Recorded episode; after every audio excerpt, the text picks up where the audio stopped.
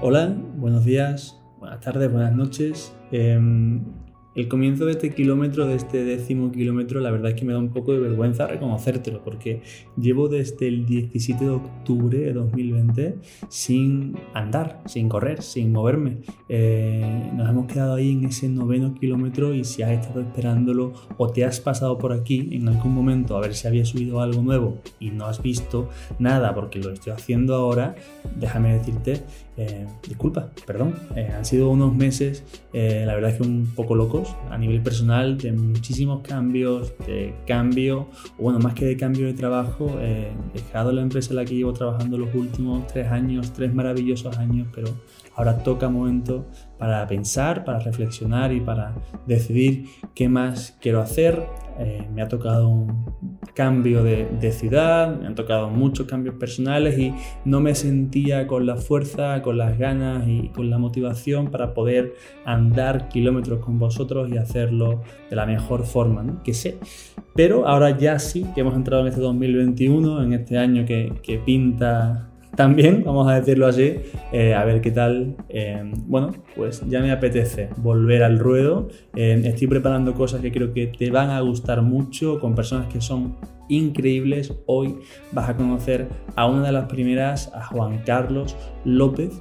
A él lo conocí porque me, me crucé una de sus charlas que da en TEDx, que tal vez conozcas, ¿no? Esta ciclo de, conferencias que tanto nos inspiran. Él eh, habla en una de, estas charlas con un título eh, que reza porque la educación sí pasa nada eh, y hablaba de, un formato y de un concepto de la educación que es en el que yo creo y en el que yo creo que hace falta que muchas más personas hablen, eduquen y sean como es Juan Carlos. Así que me decidí por escribirle, ha sido increíble la acogida que ha tenido por su parte desde el primer momento, es una persona que he tenido la suerte de conocer, aunque sea a través de este formato online y de reconocer que efectivamente lo que transmite en esa charla es lo que aplica desde el minuto uno, incluso conmigo, eh, ese cariño, ese, ese bien hacer,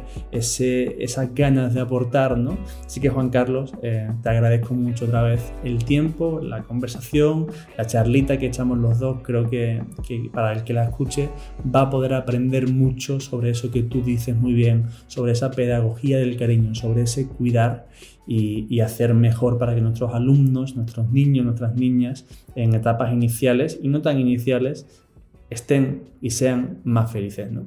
Juan Carlos López es maestro eh, infantil, es licenciado en Ciencias de la Educación, es doctor en Pedagogía, autor de 17 libros, bueno, de más de 17 libros, ya me contó que tiene algunos nuevos en el camino, como Gracias Maestro, Gracias Papá, Gracias Mamá, Fanny Bunny, Pretty Kitten, bueno, una sin fin, una lista enorme de, libros que te recomiendo que leas y que, eches un buen, un buen vistazo. Él se denomina o se autodenomina como un atleta de la educación y, algo de eso déjame decirte que sí, que tiene.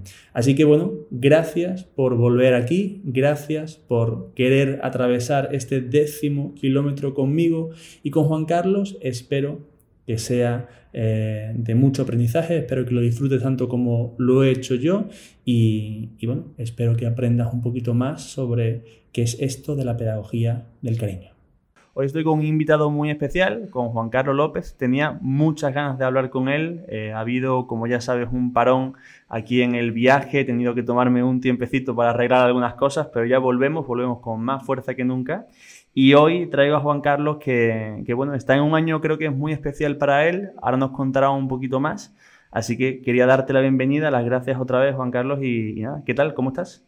Bien, bien, muy bien. La verdad que muy bien y, muy contento de colaborar con esta eh, experiencia tan bonita que creo que estás haciendo y nos va a ayudar a, aprender todos unos de otros. Muy bien. Espero que, espero que sea así, yo siempre lo digo, yo este viaje lo, empecé a hacer con deseo de aprender y la verdad es que está siendo un lujazo poder contar con personas como tú para ir haciendo kilómetro a kilómetro y espero que el que nos esté escuchando, la que nos esté escuchando también lo esté disfrutando como, como yo lo hago. Em, Juan Carlos, quería hacerte una pregunta em, para empezar, porque hoy un poco mi pretensión es que simplemente tengamos una conversación muy relajada sobre cuál es para ti el propósito de la educación. Que, así preguntado parece muy sencillo o, no, pero creo que la complejidad es, amplia, entonces me gustaría que conociéramos más sobre tu experiencia como maestro. Así que antes de que nos empieces a contar, si te apetece, voy a hacerte ya la primera pregunta mm, que, yo no prometo que sean todas fáciles, esta creo que no lo es. ¿Qué significa para ti ser maestro? Bueno, para mí a nivel personal es un regalo. O sea, eh, es un regalo porque eh, yo soy tan feliz el lunes como el viernes, yo tendría que pagar por trabajar, mis alumnos me dan un salario emocional, eh, me siento querido. Yo recuerdo una vez que un inspector me dijo que trabajábamos por tres cosas, por estar ocupados, por dinero y por sentirnos realizados. Y yo la verdad que me siento realizado. O sea, para mí es, es un lujo el ver cada día a los niños y sobre todo el ser eh, un ayudador. O sea, yo creo que el propósito de, la educación es, pues eso, ayudar. Una vez escuchaba yo a, Rafa Guerrero que decía que nosotros somos la segunda oportunidad para los niños. Bueno, pues yo, yo creo, me considero eso. Eh, creo que muchos niños necesitan eh, eh, una oportunidad para poder luego ir a, la vida pues con otro montón de herramientas y, con una seguridad y con, con, alguien que me pone la mano en la espalda ¿no? para, para, poderme guiar. Para mí la educación, el sentido es eso, el, prepararme para la vida, ¿no? O sea, si no es en sí ya la vida misma. Yo creo que, que ahora mismo hay una necesidad, y más con todo esto que estamos viendo de la pandemia, eh, muy grande en las aulas. O sea, mira, cuando yo iba a la escuela, no había ningún padre separado. Yo ahora lo normal son cuatro o cinco separaciones y además complicadas. O sea, yo cuando un niño le dices que escriba su deseo para Reyes y te dice que su deseo es que no quiere volver a ver a su padre, dices, ostras. O cuando yo a un niño, fíjate, en, en mi charla TEDx, yo hablaba que yo había tenido una reunión con una madre y le había dicho que, que, bueno, pues que tenía que abrazar al niño, los consejos que yo daba, que tenía que leer con él y tal. Y la madre cuando acabó me, dijo que ella intentó abortar y no lo consiguió, lo dijo delante del niño. Bueno, esa historia sigue. Ese niño eh, se ha ido al instituto y yo un día me lo encontré por la calle y yo automáticamente busco, ¿no? A charlar con él. Y fui hablando con él y le preguntaba, bueno, ¿qué tal te va? Me decía, mal, suspendo todas. Y bueno, pero ¿cuál, ¿qué te gustan? Nada, no me gustan. Si me pegan en el instituto. Bueno, yo decía, bueno, ¿qué le pregunto? Yo le decía, bueno, ¿y, dónde te encuentras tú más a gusto? Pensando que me dijese, yo que sé, en la calle, en el parque. dice, no, no, yo donde más a gusto estoy es en el instituto. Digo, o sea, a un niño que le pegan, que suspende todas y no quiere estar en su casa, quiere estar en el instituto, tú fíjate, o sea, no sé, ese tipo de historia que sí también te la escuché en, esa charla TEDx que como, como, comentas, ¿no? Diste hace un par de años, ¿no? Dos o tres años, ¿no? Sí, sí, dos años. Sí, hace dos años hicimos la, del 2018. Una historia que es aterradora, eh, pero que simboliza muy bien lo que estás diciendo, ¿no? La importancia, esa segunda oportunidad, como bien decías, eh, para muchos niños, para muchas niñas de, de poder estar bien, porque en sus casas o, no tienen los recursos para, poder estar bien o no tienen la intención de, generar un ambiente en el que puedan sentirse seguros. ¿no? Yo creo que, que, eso que dices, ¿no? ese, ese propósito de, sentirse ah, docentes, ¿no? maestros, como la segunda oportunidad para niños, ¿tú crees que eso es algo que, se está olvidando o, eh, para los maestros o los nuevos maestros o, crees que es algo que, está en sangre? No, no, yo creo que se está olvidando, desgraciadamente se está olvidando. Mira, yo, yo suelo decir que en el aula necesitamos em, ser maestros en educación eh, infantil, primaria o secundaria de inglés, de artística, de plástica, de educación física. Y esta frase es un orden jerárquico. Quiero decir, primero tengo que ser maestro. O sea, después tengo que conocer la etapa, educación infantil, primaria, secundaria, cómo son los, niños. Incluso yo añadiría incluso un paréntesis más, de mi clase, saber la casuística de mi clase, y luego de inglés. O sea, como yo entre en el aula y, diga, soy el de inglés, intente dar inglés, sin tener todas mis herramientas de maestro, me la voy a pegar como se la están pegando. O, soy el de física, que no, que te la estás pegando. Y se está pegando, obviamente, mira, yo tengo mi hijo que está en cuarto de, educación, de, la Escuela de Educación, eh, y ya prácticamente está acabando. El año pasado estuvo en Finlandia, haciendo las prácticas en Finlandia, y en los cuatro años no ha dado ni una sola asignatura de pedagogía. O sea, es increíble, o sea, no ha dado pedagogía. Eh, eh, yo cuando hablo, ahora mm, muchas de las charlas que yo doy, pues yo hablo de pedagogía del cariño y de pedagogía de barrio. ¿No? ¿Qué quiero decir con esas dos cosas? En la pedagogía de barrio yo lo que intento es que alguien nos los tiene que decir, pero de manera fácil y que se entienda. Y nos lo tiene que decir a los padres, y se lo tiene que decir a los padres. Y claro, si el maestro te dice, no, no, no, yo aquí solo instruyo, ostras, el padre, pues, pues muchos no, o no tienen tiempo o no tienen conocimientos para leerse un libro un poco arduo. El pediatra tampoco se lo dice. entonces necesitamos que alguien nos hable de educación, de educación y de niños, que es lo que yo creo que falta que, hablemos. Y, y falta eso. Y luego, pedagogía del cariño. Y pedagogía del cariño es no, es amanerarlo. Claro que yo enseño eh, eh, conocimientos y claro que mis niños hablan inglés. Bueno, de hecho yo doy la clase eh, abierta con los padres dentro de la clase y ven como en, media hora niños de 3, 4, 5 años están hablando en inglés.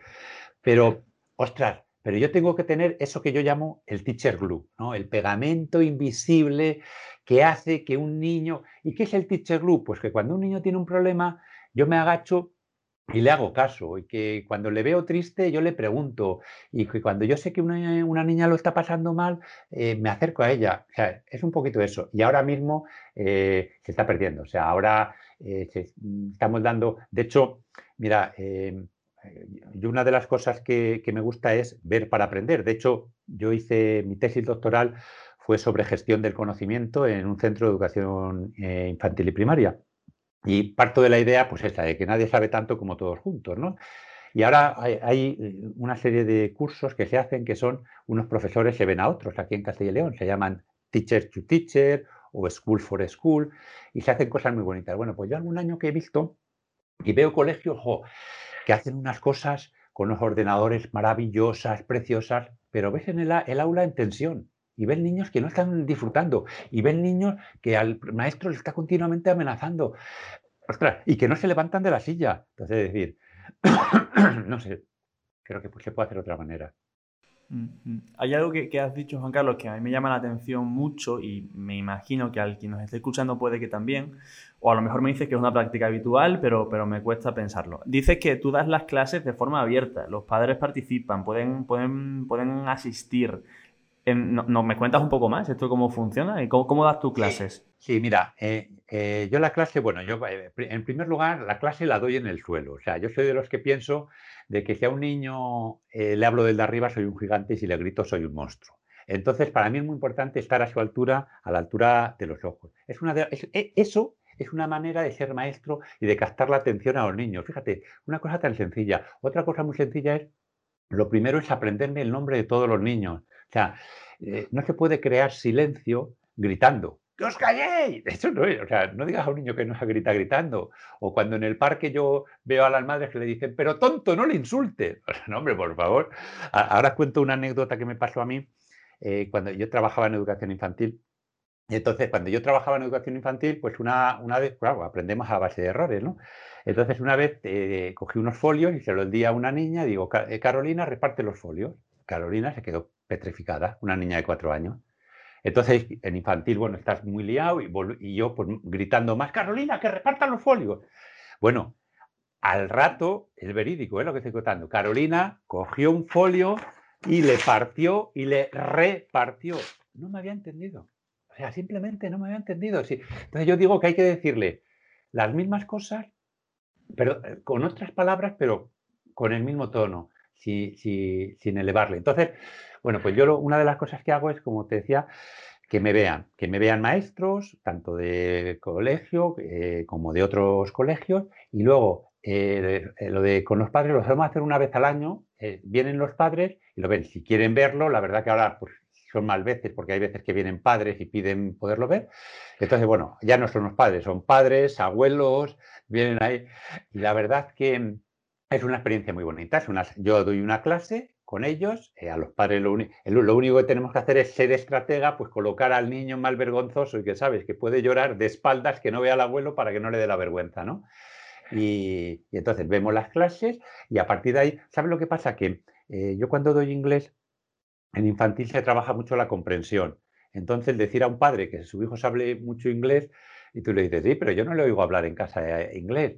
Pero cuando tú le ves que está media hora trabajando comprensión, que sigue la clase totalmente en, inglés, bueno, pues, pues luego aparte, obviamente, es un margen educativo y a la vez es una manera de enseñar al padre cómo le puedes educar. De hecho, cuando sale te dicen, joder, o sea, tienes 17 niños, les hablas en inglés y te hacen caso. Y yo estoy con uno luchando en casa, le hablo en castellano y no me lo hace. Ahí entiendo muy bien el, por qué, o sea, cuál es el beneficio de, que los padres, familiares, ¿no? participen, porque como bien has dicho, es una forma muy pedagógica, ¿no? De enseñarles otros métodos eh, y de enseñarles que, tal vez el problema que tienen en casa no es tan problema, porque tú tienes 17 problemas, entre comillas, y, no hay ninguno, eh, o son solucionables. Pero, ¿cuál es el beneficio para, el niño, para la niña, de tener a sus familiares allí? para el niño le, eh, le estimula, o sea, es un día de fiesta. De hecho, eh, yo, bueno, pues suelo estar un mes preparando. O sea, yo toda la. Creo que una de las cosas del éxito en educación es que hay que preparar las cosas y hay que, tomarlo a conciencia. Yo ahora, por ejemplo, cuando preparo una charla, que para una charla estoy 10 días preparándola. O sea, yo decía, así tenemos que. y estoy pensando, eh, vamos a estar dos horas en internet, al cuarto de hora tengo que hacer una actividad que se muevan porque si no van a estar, luego voy a hacer una relajación, luego voy a hacer no sé qué, ahora aquí voy a meter una broma, ¿no?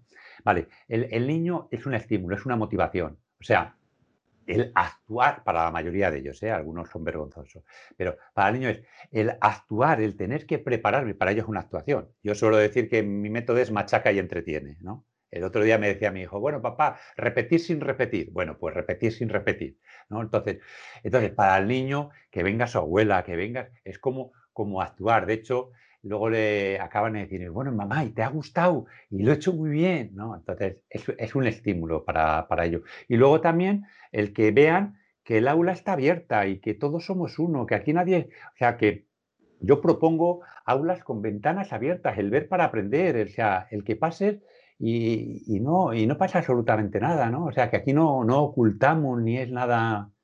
Ni, está pasando nada raro, ni, ni está pasando nada secreto, que ¿no? ¿no? No, hay magia ni, ni brujería. Em, Juan Carlos, una cosa que, que, yo muchas veces pienso, ¿no? Evidentemente, el, en este año y poco que llevamos con esta pandemia, ¿no? O, o, en este año, sin el poco, yo creo que vamos a hacer ahora un, un año, ¿no? Desde que se, se, hizo más oficial, al menos aquí en España. Em, evidentemente el sistema educativo estado en el punto de mira, porque ¿no? han sido verdugos, víctimas, eh, culpables de qué, luego, ¿no? Eh, digamos que ha estado siempre en, el punto, en la boca de todo el mundo, Yo siempre me pregunto, ¿crees que los retos educativos que ahora hay em, son diferentes a los que había antes de la pandemia o son los mismos pero se han incrementado? Sí, yo creo, yo creo que se han incrementado, se han incrementado, o sea, eh, la, comunicación online eh, pues la tenemos que dar de, una calidez, tenemos que saber hablar, besar, acariciar con las palabras y con la vista y, cómo acabar un, correo y cómo empezarle con, un, qué tal.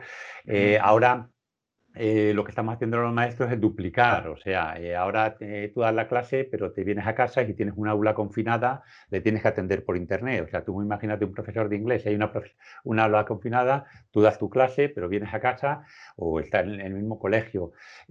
nos ha humanizado mucho también y nos ha unido con muchas familias. Ha habido un contacto tan humano, nos ha unido. Nos ha unido, pues obviamente, mira, yo suelo decir que sufrir no es bueno, pero haber sufrido sí lo es. Entonces, claro, cuando tú has sufrido, comprendes a la gente. Entonces, cuando tú has tenido una pérdida o tal, pues sabes que hay miedo, sabes que hay duelos que no se han hecho.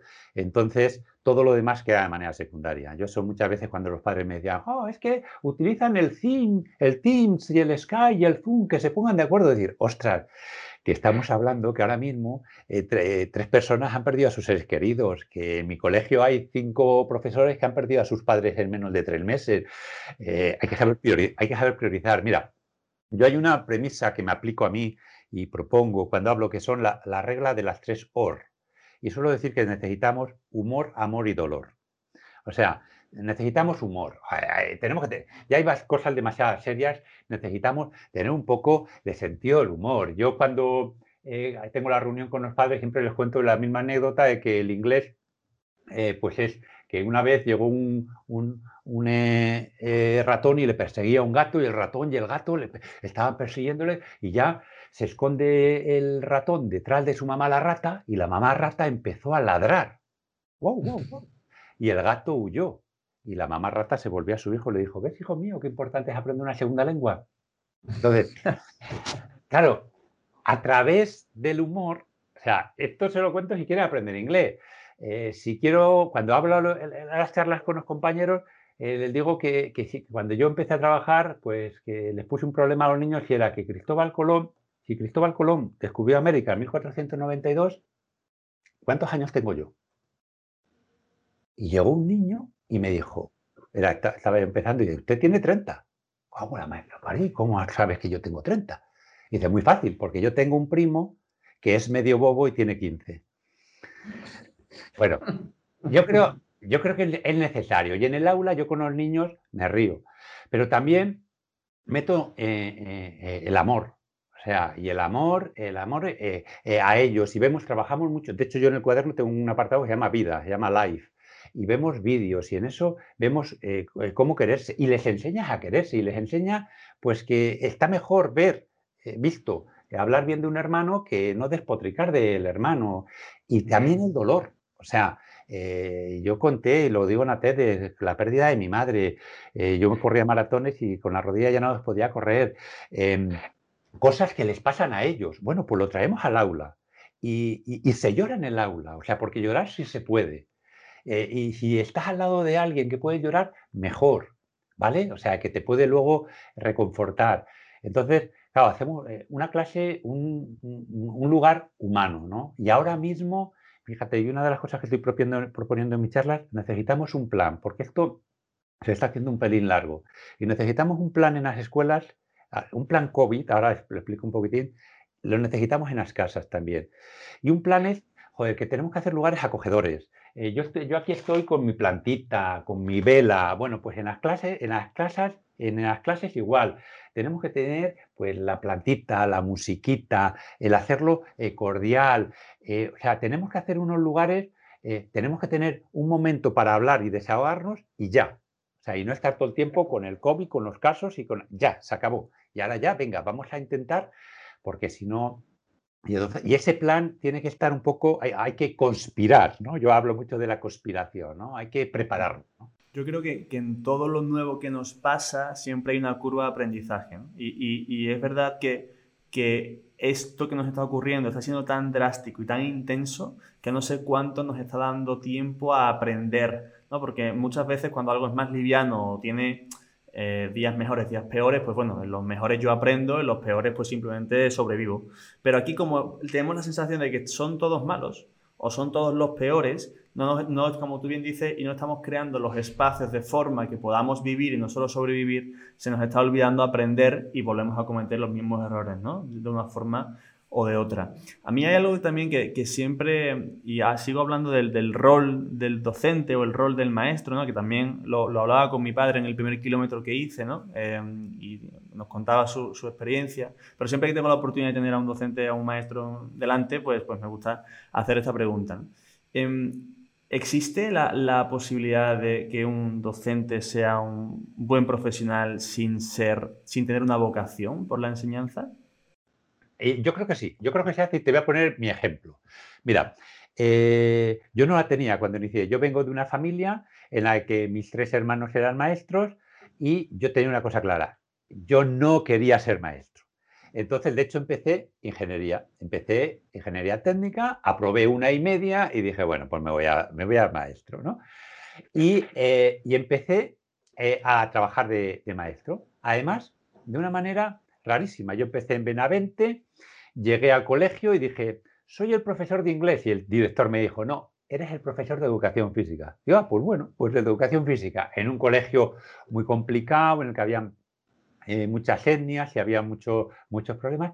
Y yo fui feliz desde el primer día. Me empecé a, me empecé a hacer decir, uy, madre, pues esto es una maravilla. Y luego, obviamente, o sea, eh, bueno, pues las condiciones laborales eh, son buenas. O sea, dicen que la profesión de docente es muy dura, pero hay dos razones que lo justifican, que se llaman julio y agosto. Bueno, a ver, bien, por la tarde, en casa podemos eh, eh, hacer cosas, pero yo a las 3 de la tarde termino. Yo tengo a mi vecino que a las 6 de la mañana se va a trabajar, vuelve a las 6 de la tarde, cuando vuelve, porque si le dicen que se tiene que quedar, dirige una empresa, se tiene que quedar. Eh, eso en, un aspecto. Y luego, lo que sí está claro es que si no tienes vocación, es muy difícil aguantar muchos años. Se te hace muy duro. O sea, porque eso, sí, o sea, como no tengas vocación o como no te dejes eh, enganchar por, el veneno de los chavales, del cariño y tal, es muy duro. O sea, si yo voy a ir con la careta de ogro, estoy pensando que los alumnos, en lugar de ser mis aliados y, mi, a la gente que yo le puedo ayudar, son mis enemigos, que están aquí para amargarme y para tal, eh, entonces se hace muy duro, ¿no? Pero, pero, pero sí, la verdad que cada vez entra gente ya no, menos vocacional. Lo decía tu padre yo tengo razón. Está entrando gente pues que viene a mirar el horario, yo me, asombro, o sea, cuando hay gente que dice, una hora libre, ostras, que estamos hablando de cinco horas de docencia con chavales que si te lo pasas bien, joder, que yo, que yo juego y canto con él, me agoto, físicamente me agoto, pero salgo con un subidón de energía de la leche. Y si les hablas con cariño y te cuentan tus cosas y confían, eh, te dicen te quiero. Eh, yo hay alguna vez cuando me veían los niños las canas en la barba me decía, ¡Hala, teacher, te estás congelando! Y luego te va a pasar como Frozen. Y luego digo, pues bueno, mañana no vengo. Y me decían, que no, que no, teacher, que es que eso solo pasa en la tele.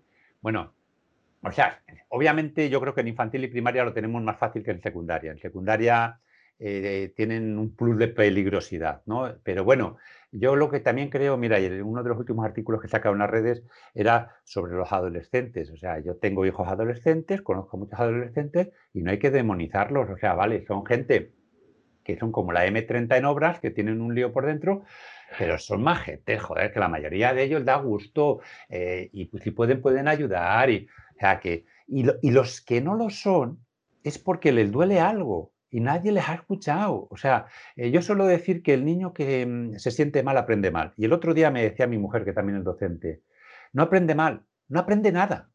O sea, el niño que está mal no aprende nada. Eh, mira, yo el año pasado hice una experiencia muy bonita y luego sería, sería una persona muy interesante también para estos programas. Se llama Lucía Miranda, es la directora de Cross Border eh, Crossborder, bueno, estuvo nominada a los premios Max, que son como los Goya del teatro.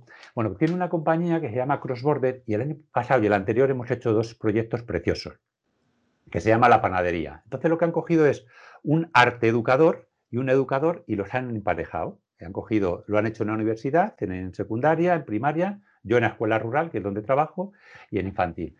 Y es una experiencia preciosa. Entonces hacíamos con técnicas de teatro intentábamos dar respuesta a problemas de los niños. Y bueno, pues ella se inventó la niña tiesto, con técnicas muy, muy bonitas. ¿no? Bueno, llegamos a conseguir muchos, eh, a solucionar muchos problemas eh, eh, en el aula, pero salían cosas terribles, o sea, salían cosas, cuando hicimos una entrevista a, una, a una niña, porque hacíamos como que eran periodistas ellos y ellos elegían, nosotros teníamos la niña Tiesto, la mamá de la niña Tiesto, la amiga de la niña Tiesto y la niña Tiesto era que se había metido una lenteja en el oído y le salió una planta.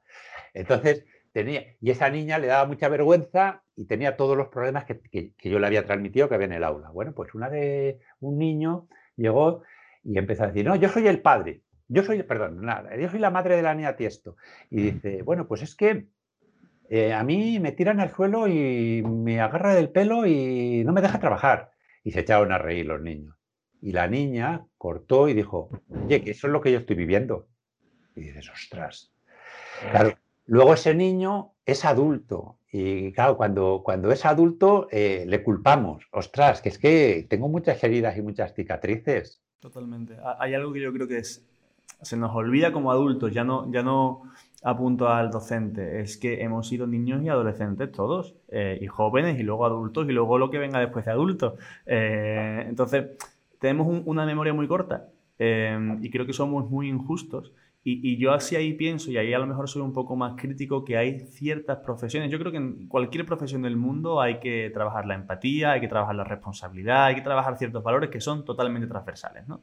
Pero en el rol del docente o del buen docente, creo que tiene que haber un, punto mayor, o tiene que haber un, esfuerzo mayor, si lo queremos ver así, al valor de, del servir. Eh, creo, creo que, que es, de alguna forma sois servidores de, los que vienen para que luego ellos sean servidores de otros, ¿no? Y puedan seguir haciendo que el mundo no funcione tan mal, Entonces creo que, que hay veces, y, a mí eso me sigue generando Em, preguntas, ¿no? Y, sé que no es tan sencillo y, no quiero ahora evidentemente ir al discurso fácil de, bueno, pues limitemos, ¿no? Y que no solamente, que solamente las personas que cumplen A, B, C características puedan ser docentes, porque tampoco es así, porque como tú bien dices, muchos se encuentran por el camino y tienen ciertas experiencias que les hacen de verdad conectar con su propósito, ¿no? Entonces, si no, estaríamos dejando fuera a muchísima gente que realmente quiere y, vale para, este rol. ¿no? Entonces, como no tengo la solución, hago preguntas em, y a ver si alguien la encuentra o a ver si entre todos la, podemos encontrar. ¿no? Pero, pero sí, estoy muy de acuerdo contigo con, que esa pedagogía el cariño que tú hablas ¿no? y, esa vocación al, al servicio, creo que sí deberían ser características a trabajar Em, por tanto, aquí la pregunta es, ¿por qué no se trabajan antes? Me decías que antes que tu, que tu hijo ¿no? en cuarto de magisterio no ha tenido una asignatura sobre pedagogía, sobre que realmente le enseña a, cuidar y a enseñar ¿no? y a educar de otra forma. Eh, cómo solucionamos esto? Es decir, para docentes que estén empezando ahora o que vayan a empezar o que estén terminando su carrera o que quieran empezarla y que nos estén escuchando, eh, si en la universidad no van a aprender esto, dónde pueden aprenderlo, cómo, lo hacen. Claro, mira, yo creo que estoy totalmente de acuerdo contigo y, estoy totalmente de acuerdo con la entrevista que escuché a tu padre. A ver, que aquí hay mucha gente, y sobre todo en secundaria, que entran, pues porque, bueno, pues porque como no había plazas en ingeniería, no había en química, pues aquí me meto, que parece que, es una profesión cómoda, con un salario más o menos digno y con unas condiciones laborales, y, es una pena. Entonces, no, ni les gusta, ni van a hacer porque les guste. O sea, se hacen eh, impermeable, ¿no? Eso, eso es. Y yo sí estoy de acuerdo que hay profesiones que necesitamos eh, un, algo. Eh, hablo de medicina, hablo de esto. Sea, mira, yo cuando me fastidié la rodilla y me dijeron, usted no va a poder correr en la vida, yo le decía, oye, ¿y esto se lo dices a Messi? Y esto se lo dices a tu madre. A mí trátame como a tu madre, trátame como a Messi. O sea, no me digas que no voy a andar, como me dijeron algunos. Bueno, pues esto es igual. O sea, necesitamos en situaciones y la docencia igual. O sea, necesitamos una empatía. Yo creo que, mm, ¿cómo se podría arreglar? Eh, tristemente, o sea, yo confío más en las personas, en los maestros y en que en las leyes y en quien hace las leyes. Entonces necesitamos, decía Mar Romera, necesitamos una gran pedagoga, mm, buenos maestros y olvidaros de las leyes, ¿no? Entonces, necesitamos el acceso a la, mm, eh, educación, eh, en el sistema de acceso necesitamos algo más. Tenemos que hacer un filtro que no se cuelgue cualquiera. Y a lo mejor hay, que hacer un, test psicotécnico y no se puede cuelgar, porque hay algunos que se, cuelga, que cuelan que, ostras, y yo suelo decir que me gustaría convertirme en el maestro de mi hijo. Es que hay algunos ostras, que, no pueden estar delante de un grupo de niños, porque además somos modelos. Otra de las cosas que somos los profesores, somos modelos, como hablamos, como nos comportamos. Eh, un profesor de educación física, pues no puede fumar, porque va a ser un modelo para, el chaval. ¿vale? Eh, yo creo que eso por ahí. ¿Cómo lo arreglamos? Cada uno desde nuestro. Ahora, ahora las redes sociales y tal están abordando, están ayudando mucho. Mira, yo ahora el último libro que acabo de acabar, el título variará, eh, variará, le he acabado esta semana, que es ¿Quién me descambia este hijo? Un manual para educar fácil. Bueno, pues lo que intento es, de manera muy fácil, que es la recopilación de todos los artículos que he escrito, para padres, educarles. El siguiente va a ser de vida y estoy preparando uno que es, pensando en mi hijo, o sea, enseñarle, llevarle de la mano eh, todo lo que tiene que saber, o sea, desde cómo me comporto en un pasillo, en un claustro, cómo motivo a los niños, cómo creo silencios, eh, cómo hago una reunión con padres, porque las reuniones de padres tienen técnicas y la gente no sabe cómo no puedo hablar en un pasillo, porque consulta de bar quita fama y no da pan. O sea, mm, todas esas cosas, ¿qué pasa ahora? Ahora en las redes sociales hay gente muy buena, hay maestros muy, muy buenas, hay gente que está haciendo cosas maravillosas. Entonces, si les enseñamos a moverse por las redes sociales, ahora te puedes enriquecer además de manera gratuita de, mucha gente que lo está haciendo muy bien, incluso puedes ver eh, eh, clases online. Necesitaríamos pues que esto, la gente de las escuelas universitarias lo escuchasen y, cojan a, gente y modelos. Pues es que, eh, em, es que tiene que cambiar. O sea, si, la si en una charla TEDx yo en 15 minutos o en 13 minutos puedo transmitir un contenido muy potente, no necesito una hora para, hacer una clase de, ni, universitaria ni en primaria. O sea, yo comentaba que yo mis clases, yo doy clases de media hora y dos medias horas no es una hora. O sea, es muchísimo más porque se trabaja con muchísima intensidad. En una hora yo tenía una compañera que decía, uh, yo en una hora lectura, copia, dibujo. Y los niños no dan guerra. ¿Qué hay que hacer? Lo leéis, lo copiáis y dibujáis. Claro, ostras. Es que así odio a la asignatura, odio a la... Mira, yo una de las experiencias más bonitas que, yo he tenido, también lo contaba en la, charla TEDx, yo tuve un niño pues, con un síndrome autista y, yo le tuve desde los dos años hasta eh, sexto. Y de verdad, yo no daba con la tecla. Eh, de hecho, además, eh, bueno, a mí incluso me agredía a veces y tal. Y ya una vez digo, bueno, voy a ayudar yo a las profesoras de PT y de AL, de Pedagogía Terapéutica y tal. Y tuve la buena suerte de que había un padre que tenía una niña también con una deficiencia y me dijo, no, Juan Carlos, te equivocas estos niños pueden aprender inglés. Y dije, joder, pues voy a intentarlo. Y creé un método, de hecho lo llamé inglés para torpes, que luego me lo, cambiaron el nombre y dijeron, no, inglés para casos especiales, que lo saqué en, una, cuadernos de pedagogía. Y entonces yo empecé a trabajar con este niño, porque, eh, bueno, yo le eh, saqué un método y tal. Bueno, y yo empecé a ver una cosa, fíjate lo que me pasaba. Yo a este niño le ponía el ordenador, de comillas, para que no me molestase, se ponía los auriculares y con un programa Pipo, pero él se salía y se levantaba y preguntaba algo a los compañeros y volvía. Y, ya digo, ¿qué os pregunta? dice, se ha aprendido nombres y dos apellidos de toda la clase. Bueno, al día siguiente se volvió a levantar. ¿Y ahora qué hace? Y se aprendió nombres y dos apellidos de todos los padres de la clase. Y yo dije, quieto, quieto, quieto, tú puedes aprender inglés, ya veremos cómo lo hacemos. Bueno, pues yo llegó a sacar dieces conmigo en sexto con exámenes de cuarto había un problema, no conectaba lo oral con lo escrito y tal. Bueno, cuando este niño se fue a secundaria, me llamaron a los dos meses, estuvo en un aula cerrada y tal, porque se estaba portando tan bien y le querían premiar. Y de premio le querían dejar entrar en la clase de inglés. Y me llamaron para decirme, ¿qué has hecho? ¿Qué has hecho para que este niño lo que le guste sea el inglés? Y claro, o sea, lo que había hecho es entregarme no abandonarme y, sacarle como que fuese mi hijo. Entonces, yo creo que lo que hay que hacer es, claro, eh, eh, eh, decía em, este Chema Lázaro que la, atención no se pide, se secuestra. Hay que secuestrar la atención. Hay un, compañero vuestro, un andaluz, que dice, Ramón Barreda, que dice que necesitamos el sorprendizaje. Sí, sí, sí. A, Ramón concretamente va, a participar también dentro de un par de kilómetros, así que, lo escucharemos por aquí pronto.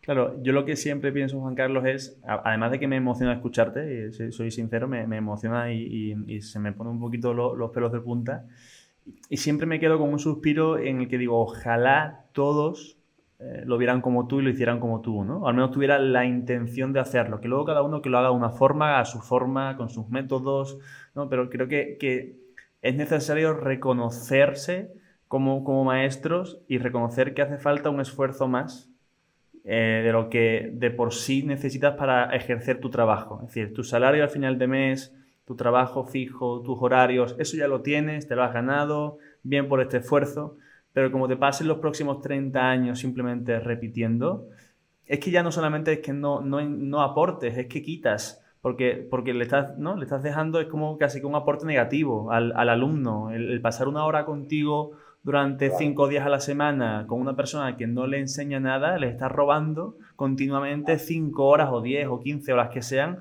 al mes, ¿no? Y, creo que esa responsabilidad necesitamos ser más conscientes y, generar cambios proactivos. Claro, claro. Yo creo que, fíjate, sobre todo en todo, ¿no? Pero yo lo primero es decir, bueno, Mm, hay gente buena, vamos a fijarnos en eso y que no nos cambien. Yo lo que suelo decir es de, bueno, eh, que me dejen hacer. Y la verdad que tenemos mucha libertad, ¿eh? que aquí la gente cuando dice, no, es que el currículum, mira, no. Que tú cuando cierras la puerta dicen que en el aula, en el servicio y en la cama cada uno hacemos lo que nos da la gana. Tú cierras la puerta y haces lo que quieres. O sea, no, no me cuentes. Y yo hago lo que me da la gana. Y llevo ya todas las reformas que habló tu padre, pues desde la LOGSE que empezamos, todas me he comido y, no, o sea, y sigo haciendo lo que quiero y sigo dando la clase bien. Y dar la clase bien es que mis niños aprendan, que a mis niños les guste y, vale. Fíjate, em, yo creo que hay un problema muy serio eh, y, sobre todo también en secundaria. En secundaria hay un problema de metodología. Yo creo que necesitamos hablar de niños, el otro día también lo decía tu padre, de niños y de educación y de metodología. Y no se habla. Y también de saber decir, no sé, y que alguien me diga, para eso es importante que nos viésemos a las aulas unos a otros. Yo muchas veces, a veces me comentan algunos alumnos de secundaria, decir, oh, pero si es que el profesor está explicando una cosa difícil y escribe mal. Pues tú fíjate en física, que escribes mal y ya no sabes si es una G, una tal, si ya no lo entiendes, o está explicando eh, un tema y en el examen que vamos a tener el viernes hay el tema anterior. O sea, cosas básicas, o sea, que es que estamos hablando, o o está aplicando lo más importante e, en el último momento, o los deberes que se nos está yendo la olla. O sea, yo, yo mi hija se tira siete horas de deberes eh, al día después de cinco horas. Eh, se nos está yendo la pinza, que ahora mismo que, podemos aprender de, otras cosas. De, eh, o sea, yo creo que, yo creo que necesitamos, la pena es, pues eso, que no, que no, con tantos cambios de ley nos aproveche para hacerlo. Necesitamos varios cambios. Mira, yo, yo los resumo en cuatro cosas. Necesitamos un cambio de currículum. El currículum hay que acortarle, hay que quitar asignaturas, a lo mejor no tienen que ser incluso anuales las asignaturas, sobra mucho, no puedo estar explicando a un niño la materia cuando no la entiende en cuarto de primaria, o estar con la célula eh, tres años que le sale la célula, o con morfosintaxis a niños que están en operaciones eh, concretas. hay, sobra muchas cosas. deberíamos enseñar de verdad a hacer. En Japón, yo una asignatura que estudiara educación comparada, bueno, pues lo han reestructurado y lo han resumido a tres idiomas, matemáticas aplicadas a la economía, eh, una base espiritual, eh, física, muy poquitas asignaturas. Luego, los horarios, como hemos dicho, hay que partirles. Eh, tienen que ser clases inteligentes. Ya, ahora ya están las, las, hiperaulas, que ya las hay en Madrid, que hay, un profesor de, Salamanca que, lo está llevando. Aulas con biombo. Yo, yo doy clases co-teaching con dos profesores en un aula y juntamos todos alumnos. Y no es lo mismo, porque mientras uno controla la, disciplina, el otro está dando la clase. Y cuando yo acabo, mira, yo nosotros hemos hecho una experiencia, bueno, muchas, yo me he metido en muchas experiencias muy bonitas, y una muy bonita era con otra compañera, con Mónica López, también un crack de Palencia, pues hacíamos eh, una hora de inglés, eh, lo hacíamos en Halloween, lo hacíamos en la semana de inglés, nos disfrazábamos eh, y, dábamos la clase, ¿no? Entonces, eh, dábamos la clase para 100 niños, ¿eh? O sea, imagínate, todo el colegio íbamos cogiendo 100 de infantil, luego cogíamos primero y segundo, tercero y cuarto y tal, y íbamos haciéndolo, unas clases muy divertidas, se pueden ver en, internet. yo tengo un blog que es Diario Un Corredor de Fondo y, Juan Carlos Cones, ¿no? Y en los dos se pueden ver y están abiertos. Bueno, y entonces en una de las eh, clases, eh, un compañero que se dedicaba a, la intendencia, al ordenador, a grabar y tal. Y, cuando, y entonces nosotros entre clase y clase acabábamos y eh, yo le decía los fallos a Mónica y ella me los decía a mí y viceversa y nos corregíamos. Y cuando acabamos, nos dice el compañero, ostras, os poníais verde y no os enfadabais. Pues claro, Joder, o sea, porque es la manera de... No teníamos tiempo, teníamos cinco minutos, teníamos que decirlo y había que mejorar. Y sabías que la otra persona te lo decía por, en buena lid, ¿no? Y entonces, eh, yo, yo, creo que eso, que, hace falta, pues es un currículum nuevo, hace falta un, un, horario nuevo, que hay a lo mejor que en 15 minutos puedo hacer, o a lo mejor hay que hacer educación física. Todo. Mira, en Madrid hay un colegio que es una maravilla, que se llama el Colegio IDEO, que trabajan eh, con una pedagogía Mm, ese sería muy bueno, ¿eh? que lo conociese, porque es una auténtica maravilla. Es totalmente privado. Bueno, tienen todos los días educación física. Tienen, no es bilingüe, pero tienen más inglés que un colegio bilingüe. Eh, los horarios tienen una flexibilidad de la leche. No, están prohibidos los deberes y los exámenes. Nunca hay deberes y exámenes. Todo lo que llevan lo llevan hecho desde casa, casa. Vamos, ahora en Valladolid se va a intentar abrir uno, el proyecto Nimbus, y yo me encanta. Luego, es muy importante una metodología diferente. O sea, necesitamos lo que acaba de decir, joder, necesitamos una metodología diferente. Y necesitamos que sean bonitos. O sea, eh, hay un proyecto en Valladolid que se llama el proyecto Rever. joder, eh, eh, estas paredes, joder, que no parezca un colegio, o sea, que sea agradable, que pues clases a lo mejor con biombos por si me hace falta, eh, clases bonitos, con halls que puedan estar los niños, no, ostras, que, parece que seguimos con la revolución industrial. O sea, no una hora, otra hora, no. aulas que puedan entrar y puedan salir. No, no se puede estar en el pasillo. ¿Qué pasa a estos niños? Que luego van a la vida. Y luego, pues claro, tiran una botella y la rompen y la calle no es suya. Yo creo que hay que educar a vivir. Totalmente de acuerdo, has comentado ahí rápidamente revolución industrial. Bueno, el, sistema o el diseño educativo es el de una fábrica, ¿no? Eh, está muy inspirado en, cómo era aquello entonces, sigue siendo, ¿no? Eh, incluso, a mí cuando esto se lo leía en un libro, ¿no? A Ken Robinson, Em, y, decía incluso el, timbre, ¿no? Cuando suena el pi, cada hora o el recreo es el mismo timbre que suena en las fábricas cuando tiene que cambiar de turnos, ¿no? Y dice, hasta, ese punto, y cuando lo leía decía, wow, ¿no? Yo llevo, me he pasado veintitantos años en un sistema educativo siendo parte de un proceso. Em, en mi caso, además, en mi caso particular, em, yo fui alumno normalito eh, de primaria, eso, bachillerato, en cuanto a que no tenía dificultades para sacar nada, entonces yo hacía lo mínimo el día anterior o los dos días anteriores y me dedicaba a hacer otras cosas más allá de, lo que tenía que estudiar. Y luego en la carrera, gran parte de lo mismo, ¿no? Yo estudié periodismo, pero, pero yo iba casi que a los exámenes y poco más, ¿no? Eh, y yo sí es verdad que luego hice, tuve la suerte de poder despertarme pronto, yo siempre lo cuento así, yo me desperté porque yo tuve la suerte de tener un entorno que me despertó. Eh, y me dijo, la carrera muy bien, pero como solamente te pases cuatro años enfocados en sacar las mejores notas, después te vas a pegar un buen golpe. ¿eh? Y yo me lo creí, y yo me lo creí, y entonces me dediqué esos cuatro años a hacer muchas otras cosas y de lo cual estoy muy agradecido, ¿no? Porque si no, digo, hubiera sido cerca a una planta mm, con, con poquito, poquito que aportar. Hay algo que, comentabas, ¿no? que decías, ¿no? Tres, cuatro formas de cambiar esta situación y también recordando mi etapa educativa, y esto es una cosa que luego he pensado mucho, ya con, más años, yo tenía un profesor en, bachillerato, en, el instituto en el que yo daba clases en Sevilla, que yo tengo un recuerdo ahora con más perspectiva de que nosotros a ese profesor, tanto alumnos como la sensación que yo tenía del resto de equipo docente, lo criminalizábamos un poco, es decir, era el profesor diferente era el que nos daba las clases, era el profesor de filosofía, ¿no? Era el profesor que nos daba las clases de forma diferente, el que no nos preparaba con un método para selectividad, sino que nos abría la puerta a otro sitio, ¿no? Nos decía, mira, en selectividad es un paso más, eh, tenéis que hacer estas cosas, pero yo lo que quiero es enseñaros filosofía, enseñaros a pensar, ¿no? Mm, los exámenes les daban lo mismo, las notas les daban lo mismo, ¿no? No nos ponía deberes, ¿no? Y yo recuerdo como alumno en ese momento, yo personalmente no lo entendía. Y, bueno, yo sacaba buena nota porque me la ponía, porque no tenía que hacer gran cosa, pues mira, eso que me llevo para selectividad y fuera, ¿no? Mis compañeros, muchos de ellos, se reían de él, ¿no? Porque era el raro, era el diferente, ¿no? Y sí tengo el recuerdo de que el resto de equipo docente, al menos lo que yo interpretaba en ese momento con los ojos de un chaval de 17 años, era que, que no es que lo apoyasen, era bueno, pues ya está, pues si este lo quiere hacer así, pues que lo haga así y ya está. Ahora con perspectiva, cuando yo he tenido la, suerte ¿no? de poder dar clases, he sido más consciente y he conocido a muchos más maestros y he visto también maestros, como tú dices, ¿no? que quieren hacer las cosas de forma diferente.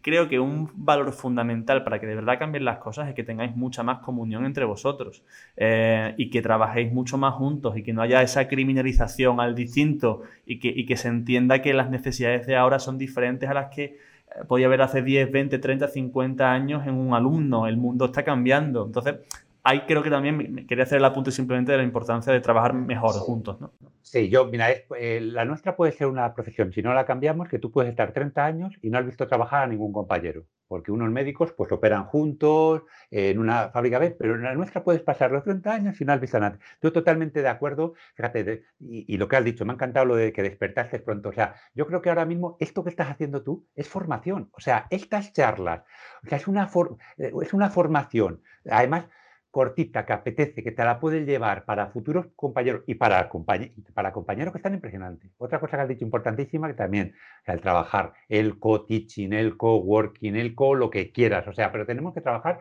lo decía Paulo Freire, eh, eh, aprendemos en comunión, o sea, aprendemos unos eh, con otros. Yo creo que eso es, eso es importantísimo. Lo de ser el diferente yo creo que, que no es fácil, ¿no? No es fácil eh, muchas veces en los colegios, cuando, pero bueno, hay que estar eh, convencidos. ¿Sabes lo que nos pasa también? Que nos han educado a no saber elegir. O sea, tú vas a un colegio y te dan el horario puesto, el aula puesta, no sé qué, y los deberes y tal. Entonces, cuando alguien te deja elegir dar la clase y el examen, es lo que les pasa a la gente cuando acaba eh, la carrera, se pegan el tortazo. O sea, y de hecho intentan prolongar, no, ahora un máster, ahora otro máster, ahora no sé qué. O sea, no quieren. De hecho, se trabaja el duelo. Yo que trabajo mucho en psicoterapia, porque también soy psicoterapeuta, trabajamos el duelo y se trabaja el duelo cuando acaban los estudios, porque hay un vértigo al hacerlo. Totalmente. Pues Juan Carlos, creo que, al menos yo hoy he aprendido mucho contigo, que era para mí el primer, primer objetivo, siempre lo digo, lo dejamos grabado para que si alguien quiere venir ahora después a escucharlo también pueda aprender. Eh, vamos a ir cerrando ya, si te parece, este kilómetro. Eh, te agradezco mucho, mucho, mucho, mucho el, tiempo y la flexibilidad, que para quien no lo sepa, evidentemente, hacer este kilómetro ha sido un caos técnico por mi parte, porque ha habido unos cuantos errores, pero lo hemos conseguido al final salvar. Eh, muchísimas gracias y, bueno, no lo hemos dicho, pero estás ahora en un año diferente, ¿no?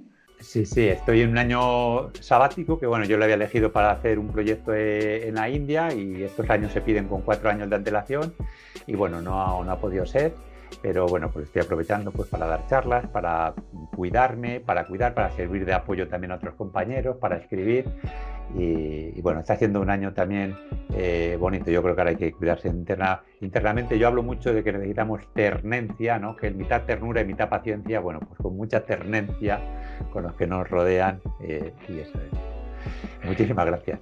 Fundamental. Todo lo que has hecho, Juan Carlos, muchísimas gracias a ti y espero, espero que nos veamos pronto. Te aseguro que sí. Gracias por tu trabajo. Gracias, Adolfo. Hasta luego.